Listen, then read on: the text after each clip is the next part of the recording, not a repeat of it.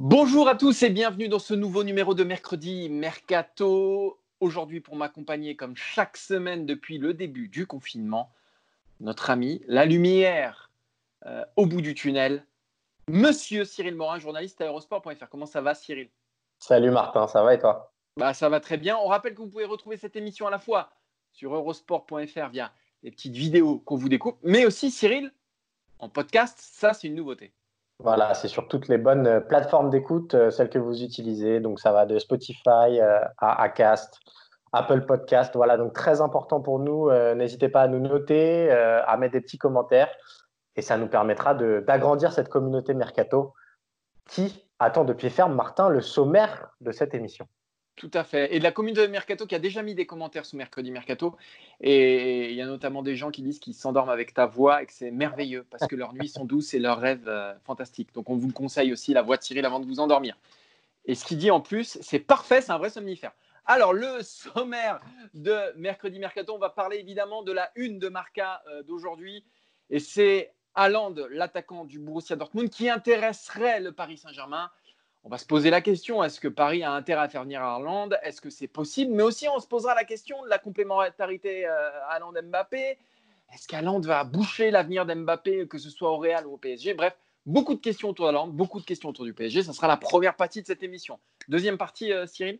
La deuxième, on va parler de Star confirmé et on va parler de l'Inter qui chasse depuis plusieurs mois un gros poisson. Euh, ces derniers jours, il y a la rumeur Edinson Cavani qui est revenu on fera un tour avec notre spécialiste du football italien sur la puissance dont dispose l'Inter sur ce mercato. On terminera avec Luis Campos qu'on annonce en partance euh, du côté de Tottenham. Vous savez, le directeur sportif officieux euh, de Lille. Ce serait un coup terrible pour Lille quand on voit ce qu'il a fait à Lille, ce qu'il a fait à Monaco. On reviendra un petit peu sur euh, toutes ces trouvailles, tout ce qu'il a fait de bien. Et puis quand on voit l'état dans lequel est Monaco aujourd'hui sans, Campos, on peut se faire beaucoup de soucis, beaucoup, beaucoup de soucis pour le LOSC. Voilà, on démarre, Cyril On y va ah. avec, euh, avec Alors, toi qui es euh, bilingue français-espagnol, raconte-nous un peu ce que la presse espagnole nous dit du PSG et de Haaland ce matin en une de Marca. Bah, c'est très simple, comme tu le dis, c'est la, une de Marca. On sait que Haaland, euh, il est promis depuis plusieurs semaines au Real Madrid. Encore faut-il que le Real réussisse à, à l'arracher des griffes de Dortmund qui protège son joyau. Et Marca affirme ce mercredi que le PSG est entré dans la danse pour recruter Erwin Haaland. La conséquence, elle est finalement assez logique, c'est que Paris continue de chercher un attaquant de pointe. Euh, Mauro Icardi n'a toujours pas signé officiellement. Edinson Cavani n'est toujours pas prolongé. Donc, Paris envisage éventuellement de signer euh, Erwin Haaland. Alors, Haaland, on va, vous faire un petit récap, même si maintenant tout le monde le connaît dans le monde du foot, mais c'est 19 ans, cette saison, c'est 41 buts euh, en 34 matchs, si je ne m'abuse. Et c'est surtout un prix pour le marché actuel euh, situé à 120 millions d'euros qui coûte très, très, très cher étant donné euh, ce marché à tonnes. Ouais, et moi, il y a plusieurs choses qui me font dire que bah, l'on n'ira pas au PSG cet été, c'est à peu près une certitude. bah, c'est d'abord qu'il coûte très cher, comme tu le disais, et puis que Dortmund n'a aucun intérêt à vendre Haaland cet été. Mino Raiola n'a aucun intérêt à vendre son joueur cet été. Personne n'est plus au courant euh, bah, de tout ce qui se passe sur le marché des transferts Mino Raiola. Personne n'est aussi malin que lui. Il a une commission à toucher et il sait que s'il le vend cet été, bah, la commission elle sera moins grosse tout simplement parce qu'il y a une crise économique qui frappe de plein fouet tout le marché européen et que tous les joueurs euh, ont subi une grosse décote. Ça va du plus petit au plus gros, c'est mathématique. Donc voilà, Haaland n'a aucun intérêt à partir. Mino Raiola a dit d'ailleurs hein, euh, que, que Haaland ne partirait pas cet été. Euh, il y a un contrat moral, nous dit Marca, entre Haaland et Dortmund. Voilà, qui fixerait l'horizon d'un départ en 2022, ce qui ne me paraît pas complètement fou. 2022, l'été 2022, il aura quel âge? Il aura 21 ans, c'est dans deux ans, c'est ça? Donc, ouais, il, aura 21 ans, il aura progressé à Dortmund. Il prend son temps. Euh, moi, ça ne me choquerait pas qu'il parte dès l'été prochain. Mais cet été, ça me paraît un trop tôt parce qu'il est là que depuis six mois. Et c'est pas non plus dans le mécanisme de Dortmund de valoriser ses joueurs juste six mois. Euh, c'est pas comme ça que ça fonctionne. Deux, parce qu'il est très très cher. Oui, Paris en aurait besoin parce que Icardi et Cavani, s'ils s'en vont, bah, c'est évidemment, évidemment le joueur parfait. Euh, associé à Land et Mbappé, qui sont les deux plus gros espoirs de leur génération, Évidemment, tu, te construis, tu te construis une équipe sur 10 ans là, euh, mais, mais encore pour moi, il y a trop d'obstacles. Et c'est la même chose d'ailleurs pour un départ euh, du côté du Real Madrid. C'est trop cher et je vois pas Dortmund et Rayola vendre, euh, vendre Haaland cet été. Après, effectivement, comme tu le dis sportivement, ce serait très très sexy puisque Haaland il combine tout. Il y a la taille, parce que rappelons-le quand même, Paris a parfois un petit déficit dans ce domaine-là. je crois qu'il a un 94, un 95, donc voilà, c'est une machine. Il est très habile des pieds. Il y a une complémentarité sur le papier euh, très net avec Mbappé ou Neymar, euh, un peu plus que Icardi, c'est un vrai finisseur. Et c'est un joueur qui est très efficace en Ligue des Champions. On sait que c'est la valeur étalon, la Ligue des Champions, entre guillemets. Si un jeune brille dans cette compétition-là, vous être sûr que tous les cadors vont se mettre dessus. Donc, allant de Paris, ça ferait sens, mais comme tu le dis, euh, les obstacles sont trop nombreux. Il y, a, une dernière chose dont on n'a pas parlé, c'est quand même le petit chambrage qui a eu lieu en huitième de finale. Il y a eu vraiment une vraie passe d'armes entre Haaland et les joueurs du Paris Saint-Germain. Après, après, je pense que chacun est assez intelligent pour mettre ça de côté. Voilà, quand, quand, il s'agit de millions d'euros ou de, de, faire gagner le Paris Saint-Germain. Voilà. Alors, il y a, il y a cette, il y a, voilà, il y a cette petite résistance qu'il faudrait dissiper, mais je me fais pas trop de soucis là-dessus. Pour moi, c'est beaucoup moins, beaucoup moins un obstacle bah, que les raisons financières et que, l'état du marché actuel. Euh, un transfert au-dessus de 100 millions d'euros, moi, je ne le vois pas arriver du tout, du tout, du tout du côté du, du, marché euh, cet été. Martin, donc on parlait de la dualité euh, Mbappé-Haaland. c'est peut-être intéressant de creuser. Est-ce que finalement Haaland ne peut pas devenir un caillou dans la chaussure de Kylian Mbappé et un concurrent surtout sur le long terme dans ce, ce, titre honorifique de plus gros prospect du marché, The Next Big Thing euh, entre Haaland et Mbappé, en tout cas, il y a une espèce de concurrence euh, de deux pépites euh, qui est en train de naître. Alors, c'est sûr qu'on peut comparer au même âge les saisons de, de, Haaland et de Mbappé. C'est deux saisons stratosphériques pour des jeunes de cet âge-là. Donc, il est dans sa 20e année, Haaland. Il a 19 ans aujourd'hui. à la même époque, donc Mbappé arrivait au Paris Saint-Germain. Il jouait à peu... Ouais, il jouait côté droit, donc c'est pas les stats, elles sont difficiles à, comparer, mais malgré tout, malgré tout quand même, il y avait une vraie expérience déjà de Mbappé en Ligue des Champions parce qu'il avait marqué 6 buts en 9 matchs pour sa première campagne avec Monaco, qui a mené Monaco en demi-finale quand même. C'est 34 matchs contre 46 si on compare les saisons, la première saison à Dortmund de Haaland qui n'est pas terminée et la première saison de Mbappé au PSG. 41 buts pour Haaland, mais elle a démarré à Salzbourg hein, la saison. Ah, c'est ça qu'il faut préciser et 21 pour Mbappé qui lui a fait toute sa saison au, Paris Saint-Germain. En C1, c'est 10 buts contre 4 buts. Euh, les passes, c'est 10 contre 5. Donc 10 pour Haaland et, 15 pour Mbappé. Donc c'est sûr que les chiffres d'Haaland sont plus impressionnants. Après, encore une fois, il a démarré à Salzbourg, donc dans le championnat d'Autriche. Je veux bien que la Ligue 1, on la cartonne un petit peu de temps en temps. Bon, c'est quand même un tout petit peu plus au-dessus, j'espère en tout cas, que le championnat autrichien. Malgré tout, c'est vrai que il y a, euh, alors ce sont des profils totalement différents, mais ce sont des joueurs qui potentiellement jouent au même poste, puisque euh, Mbappé se réaxialise, j'ai envie de dire, plus il va vieillir, plus il va jouer dans l'axe, et maintenant je ne le vois plus du tout sur un côté. Moi, comment j'analyse cette, rumeur de, de, Marca aussi euh, Marca, il ne faut jamais oublier que c'est quand même l'organe officiel du, du, Real. du Real Madrid. Ils font le forcing sur Haaland depuis quelques temps. Et on peut, moi, je ne peux pas m'empêcher de penser qu'il y a derrière un message subliminal aussi pour, euh, pour Mbappé. On sait que la priorité numéro un de Florentino Pérez, c'est Mbappé. Et je ne peux pas croire qu'Aland euh, devance Mbappé aujourd'hui.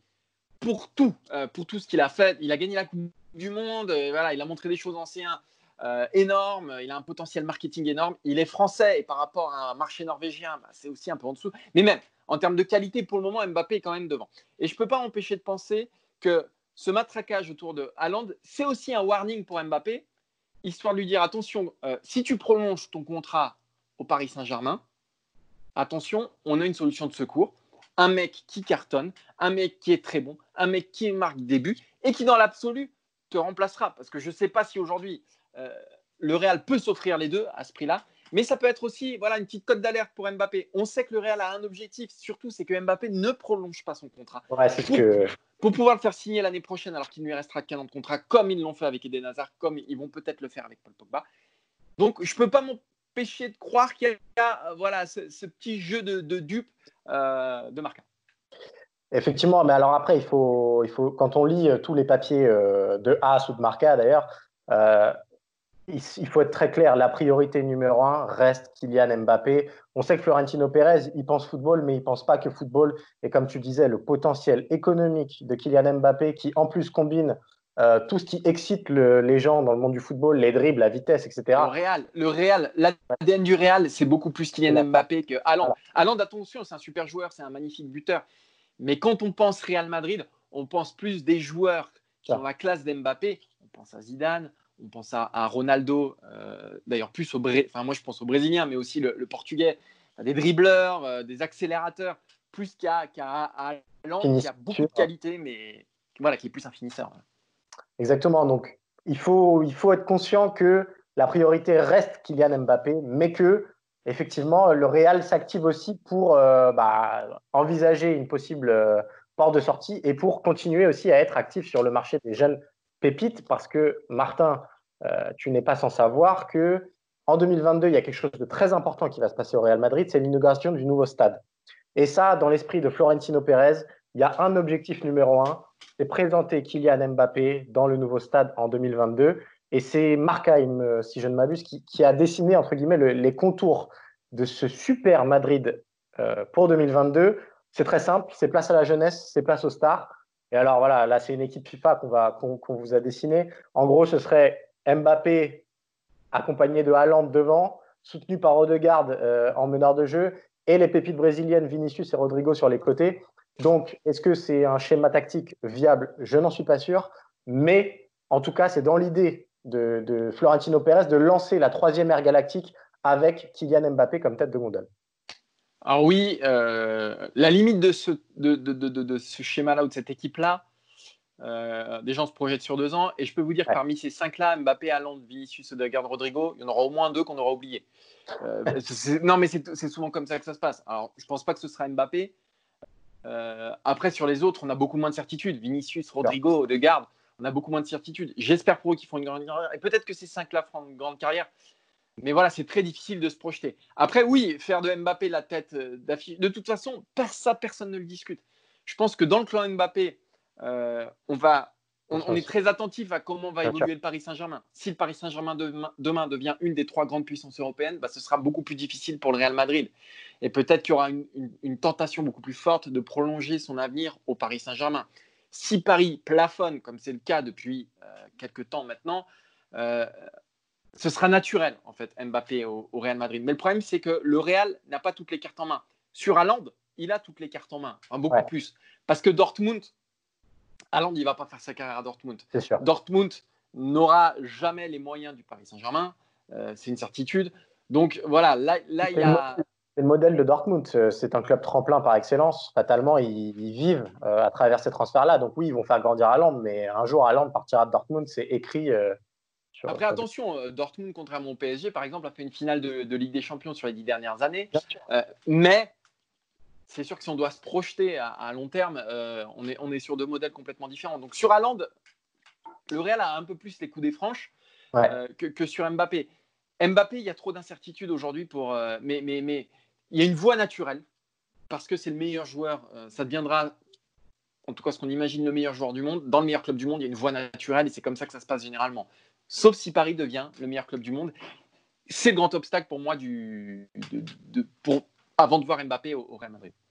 On a parlé d'Aland, on a parlé de Mbappé. Ce sont deux gros noms du mercato qui n'ont pas été encore liés à l'Inter Milan. Et pourtant, l'Inter Milan, depuis le début de ce mercato, euh, attire tous les euh, gros noms. Messi, Griezmann, on a même entendu parler de Paul Pogba. Aujourd'hui, c'est Edinson Cavani. Alors, c'est un peu moins ronflant et c'est peut-être un peu plus faisable pour nos amis de l'Inter Milan.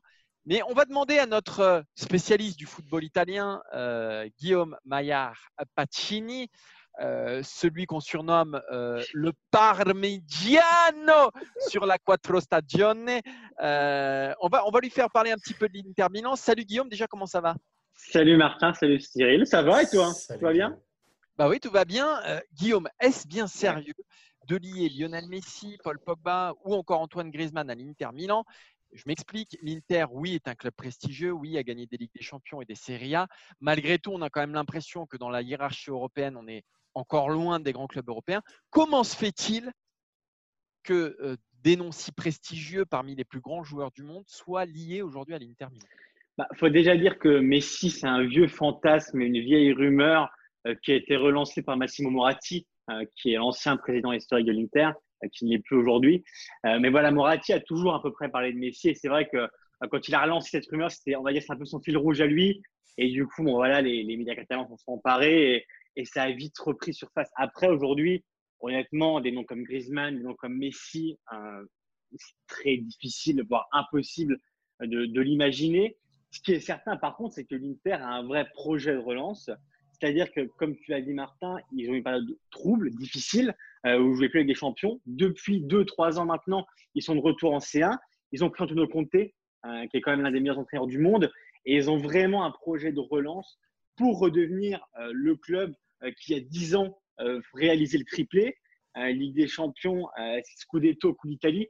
Et aujourd'hui, il y a vraiment une volonté de revenir sur le premier plan de la scène italienne et de la scène européenne. Donc, au-delà de ces noms qui sont quand même très difficiles, voire utopiques, il y a vraiment une volonté de l'Inter de redevenir le grand club qu'on a pu connaître avant. Moi, j'ai une question, euh, Guillaume. On a aussi l'impression que dans le marché qui s'annonce, qui est un petit peu à tonne, c'est un des clubs euh, qui risque d'avoir le plus d'argent. Alors, on sait qu'ils attendent la vente possible de Icardi, de Perisic, évidemment de Lautaro Martinez, mais est-ce qu'il y a d'autres fonds derrière euh, qui peuvent faire penser que l'Inter va être le grand animateur de ce mercato Ce qu'il faut déjà dire, c'est que Suning, la propriété chinoise de l'Inter, a une solidité financière et une grosse surface. Hein, du coup, l'Inter est tranquille. Il euh, faut rappeler que l'Inter est sorti aussi du fair play financier hein, de ses clous. Il y a eu un communiqué il y a quelques mois voilà, qui officialisait le fait que l'Inter était plus sous contrôle du fair play financier. Donc, c'est aussi important.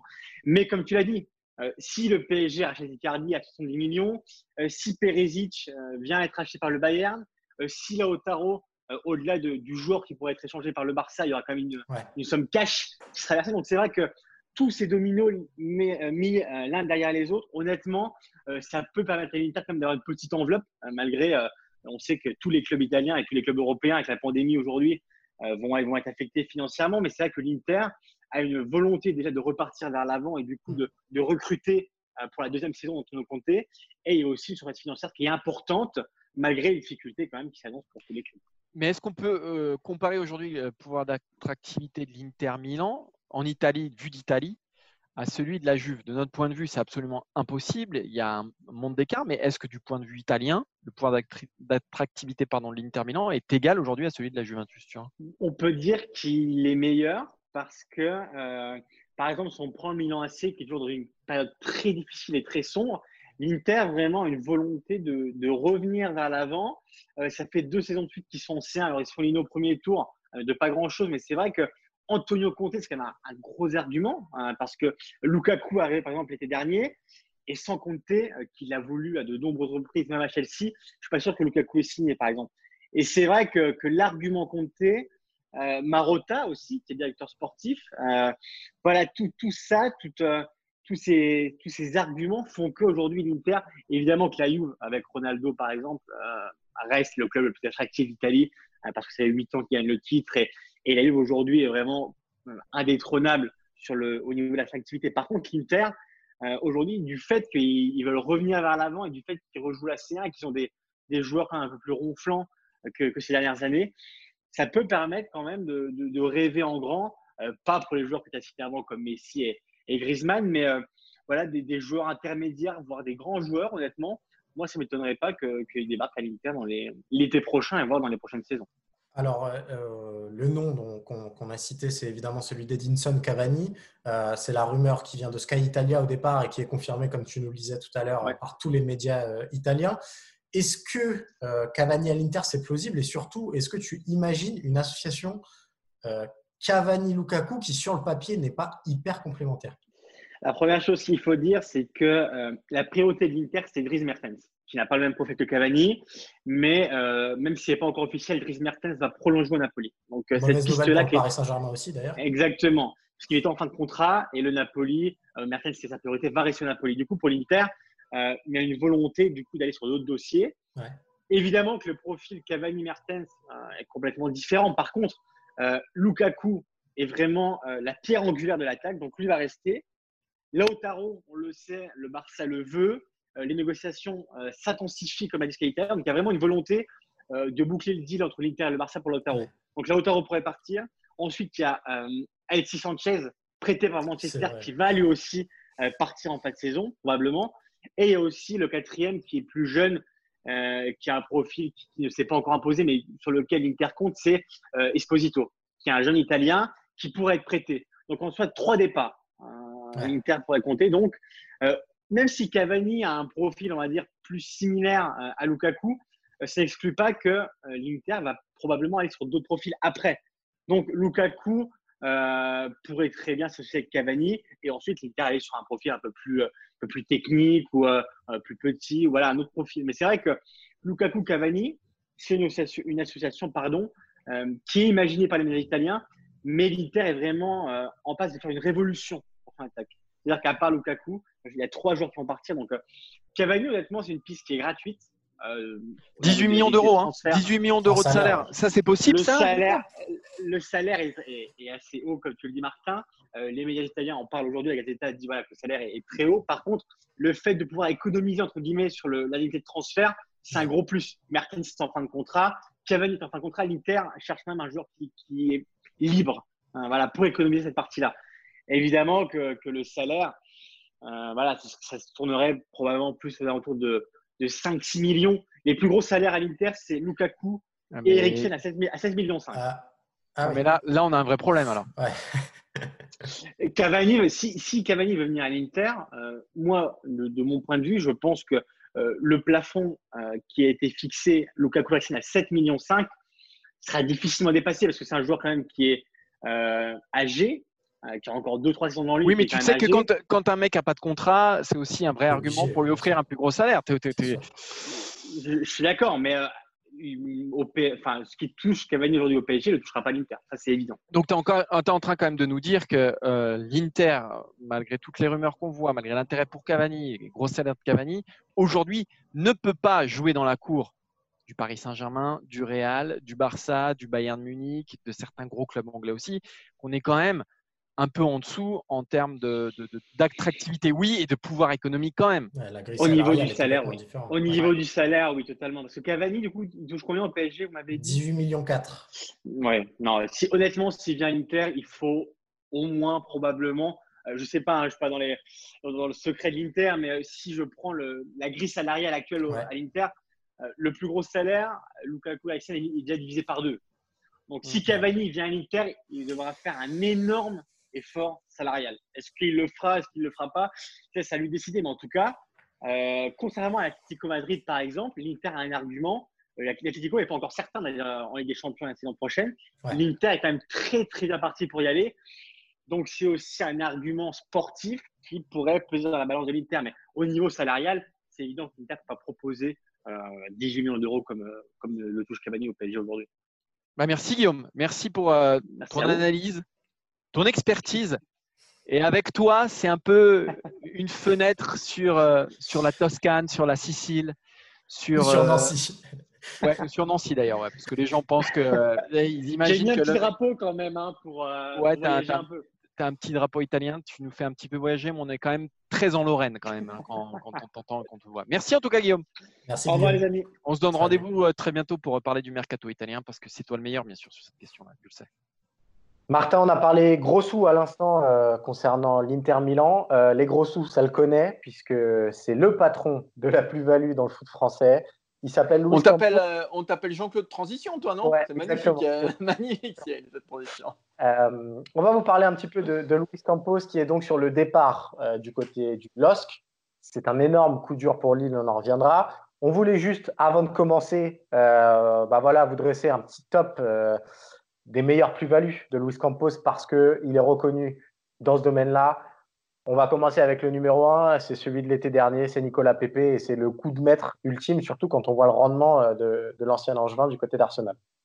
Après, il ne faut pas se tromper, évidemment, les joueurs ont une part de responsabilité, mais Campos, il sait très bien acheter, il sait très bien dénicher et il sait très bien revendre.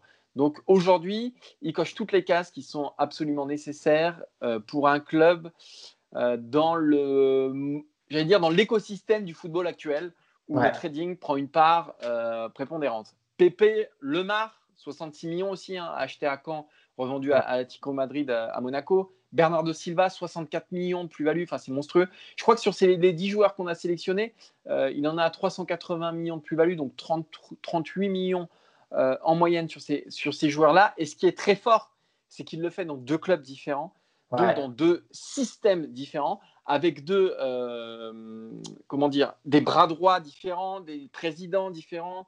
Euh, euh, c'est ce qui est absolument incroyable. C'est ce qui est absolument incroyable parce qu'il est arrivé à faire de Lille en très très peu de temps une place forte. du... Ah ouais, une place forte du training européen. Ce qui est fou, et il partait quasiment de rien. Il partait quasiment de rien à Lille. À Monaco, derrière, il avait Ribolovlev derrière lui, ok, ah. mais malgré tout, c'est ce qui est absolument incroyable. Parce que quand on égrène ce top 10, on voit qu'il y a des Monégasques, Fabinho, Thierry Bakayoko, mais il y a aussi du Raphaël Leao. En attendant aussi même qui n'est pas dans ce top 10, ah, euh, mais, mais, qui prendra place assez vite le symbole ultime, c'est peut-être lui, justement. C'est aussi même. Ça peut aussi être euh, Renato Sanchez. Il n'y avait pas grand monde, je pense, euh, l'été dernier à penser, pour penser relancer Renato Sanchez. Il est en train de réussir un, coup magnifique. Et puis aussi, même, souvenez-vous, du début de saison, euh, avant la deuxième journée, je crois, où il marque son doublé, personne ne sait vraiment qui va être l'attaquant titulaire du côté du LOSC. On se dit, bon, bah, voilà, il y a aussi Men qui est arrivé. Enfin, voilà, c'est quand même des noms qui ne sont pas connus, qui ne sont même pas apparus, entre guillemets, dans les radars euh, euh, mercato français. Et ce gars-là bah, se transforme en machine à marquer. C'est peut-être le plus beau symbole de, de Campos, c'est que, alors il revend très bien, mais c'est un dénicheur de talent magnifique. Et comme tu le disais, étant donné les, systèmes euh, économiques qu'on a en France et des clubs, notamment à Lille où le trading est devenu euh, la part principale, on a, on a rencontré beaucoup d'agents qui nous disaient, notamment quand on évoquait le, cas girondin, bah, faire du trading c'est bien, mais il faut aussi être entouré des meilleures personnes. Campos, c'est exactement ça. On ne peut pas s'improviser maître en trading et Campos, c'est un maître en la matière. C'est le meilleur d'Europe. et ce qui est intéressant, c'est que à chaque début de saison à Lille, on se dit ah, mais qui sont ces gars, d'où ils sortent? Bon, ok, on verra ce que ça donne. Lille qualifié pour avec des champions l'année dernière, qui aurait pu se qualifier cette année si la saison avait été euh, au bout, mais bon, qui finit quand même euh, quatrième, ce qui, est, ce, qui est quand même, ce qui est quand même pas mal. Bon, Monaco, on n'y revient pas, mais c'est une demi-finale de Ligue des Champions, un titre de champion de France. Donc, il y a du trading, il y a des affaires, mais il y a aussi sportivement euh, tout ce qu'il apporte, tout ce qu'il apporte à l'équipe moi, ce qui me cause beaucoup de problèmes euh, pour, le LOSC, si toutefois il s'en va, et ça, ça reste à, confirmer, c'est l'état dans lequel est Monaco aujourd'hui. C'est-à-dire que Monaco a poursuivi cette politique-là en se disant euh, bah, que voilà, euh, ils avaient un savoir-faire en la matière et que ça allait continuer. Alors Vadim Vassiev fait partie aussi, donc je veux dire, il n'y a pas que Campos qui, qui portait le truc, mais malgré tout, depuis qu'il est parti, Monaco a continué à investir sur euh, des jeunes joueurs, des, joueurs parfois peu connus, des très très jeunes parfois, et ça ne marche pas. Et aujourd'hui, Monaco a l'effet inverse, c'est-à-dire un effectif pléthorique, mal équilibré, parce qu'on ne regarde pas le poste, on regarde juste le potentiel du joueur. par exemple, au milieu de terrain, il manque des gens, etc. Euh, et donc, on a 60 joueurs, euh, beaucoup qui sont invendables parce qu'ils sont inexposables, et un secteur sportif qui est en déliquescence. Ils ont terminé loin. Euh, des finances exemples, puisque Ribolovlev ne veut plus mettre la main au pot parce qu'il se rend bien compte que le retour sur investissement sera beaucoup moins efficace. Et donc, euh, si vous voulez, c'est peut-être un spoiler de, euh, de ce qui attend Lille. J'espère pas pour Lille, peut-être qu'ils s'en sortiront autrement. voilà, il y a Galtier, il y a peut-être voilà, quelque chose d'un peu plus. Mais malgré tout, quand on voit l'état de Monaco aujourd'hui, on se rend compte à quel point Campos était fondamentale dans euh, les succès de l'ASM euh, en 2017 notamment. Je suis complètement d'accord avec toi et c'est très intéressant de faire la distinction euh, économique et sportive. Il réussit dans le domaine économique, mais il continue d'apporter sur le sportif. prenez l'exemple encore une fois de Lille, le recrutement de Benjamin André. Bon, bah, quand on voit ça l'été dernier, on se dit pas c'est incroyable. Et bah, il, a, il a même réussi à apporter une plus-value sportive derrière Thiago Mendes. Donc, ça prouve que c'est quelqu'un qui évidemment connaît les cordons euh, du système et qui sait que ça marche comme ça, qu'il faut vendre, etc., mais qui sportivement a aussi un œil très avisé. Et effectivement, quand on voit ce qui se passe à Monaco avec euh, le nombre de flops, euh, on n'arrive plus à les, à les compter, bah, il y a de quoi être inquiet un petit peu pour, pour, le, pour le LOSC et même de manière générale pour le, pour le football français. La question maintenant, c'est de savoir, moi, ce qui m'intéresse, c'est de le voir aussi à Tottenham, parce que c'est une des destinations évoquées. Parce que là, on n'est plus exactement sur le même. On est toujours sur, on est sur un échelon supérieur quand même. C'est-à-dire que là, on va devoir aller chercher des joueurs euh, qui seront déjà visibles d'autres clubs. Ouais, et puis euh, Tottenham, c'est pas du tout le même modèle. Hein. Tottenham, euh, c'est un club qui vend assez peu, j'allais dire traditionnellement. c'est même un des clubs qui vend le moins. qui achète non plus pas énormément. On se souvient de Mercato où même ils ont fait zéro, ils n'ont rien fait du tout. Alors, est-ce qu'après la venue de, Campos, on sait, c'est aussi parce qu'il y a Mourinho, hein, évidemment, et qu'il y, a une connexion à rétablir, mais est-ce que la venue de Campos euh, signifie un changement de politique sportive ou un, changement de gestion du club? Je ne sais pas, c'est la famille Lévy, il y, a, quand même euh, quelque chose derrière qui est peut-être encore plus puissant que, Campos. Donc, euh, c'est sûr que moi, c'est pas là-bas que je l'aurais vu. Mais, mais, en tout cas, il peut faire que du bien. Euh, Campos, aujourd'hui, c'est le meilleur recruteur d'Europe. C'est clair. Il y a eu Monchi, euh, il y a Campos. Hein. Voilà. Euh, et où et où qu'il aille, il fera du bien. Franchement, il fera du bien et il fera progresser l'équipe. Et, de toute façon, voilà, c'est une perte monumentale, monumentale pour le LOSC. C'est assez terrible. Tu as quelque chose à rajouter sur ce sujet-là, Cyril On, on close cette belle émission, ma foi? Le temps de laisser euh, les gens retourner à leur euh, déconfinement progressif, évidemment. Exactement. Tu nous rappelles où on peut réécouter ce, podcast et ta voix sublime, suave. À toi, le Barry White euh, du 17e. Donc, ce podcast est disponible sur toutes les bonnes plateformes d'écoute, que vous l'écoutez sur Spotify, Acast, Apple Podcast, peu importe. N'oubliez pas de mettre des notes, un petit commentaire pour chambrer Martin pour ses excès vocaux. Et ben voilà, merci de faire partie de la communauté Mercredi Mercato. Ouais, mettez-nous des cœurs, rejoignez la, rejoignez la, rejoignez la team, rejoignez les rangs, euh, parlez-en autour de vous et vous pouvez retrouver aussi les vidéos de cette émission sur le site évidemment eurosport.fr. On se retrouve la semaine prochaine, Cyril, si ça te va? Ça me va, écoute. Ok, et ben on se retrouve la semaine prochaine. Les amis, prenez soin de vous. Euh, et puis on se donne rendez-vous la semaine prochaine. Ça fait quatre fois que je le dis, donc je vais pas le dire une cinquième fois. Ciao à tous. Salut tout le monde.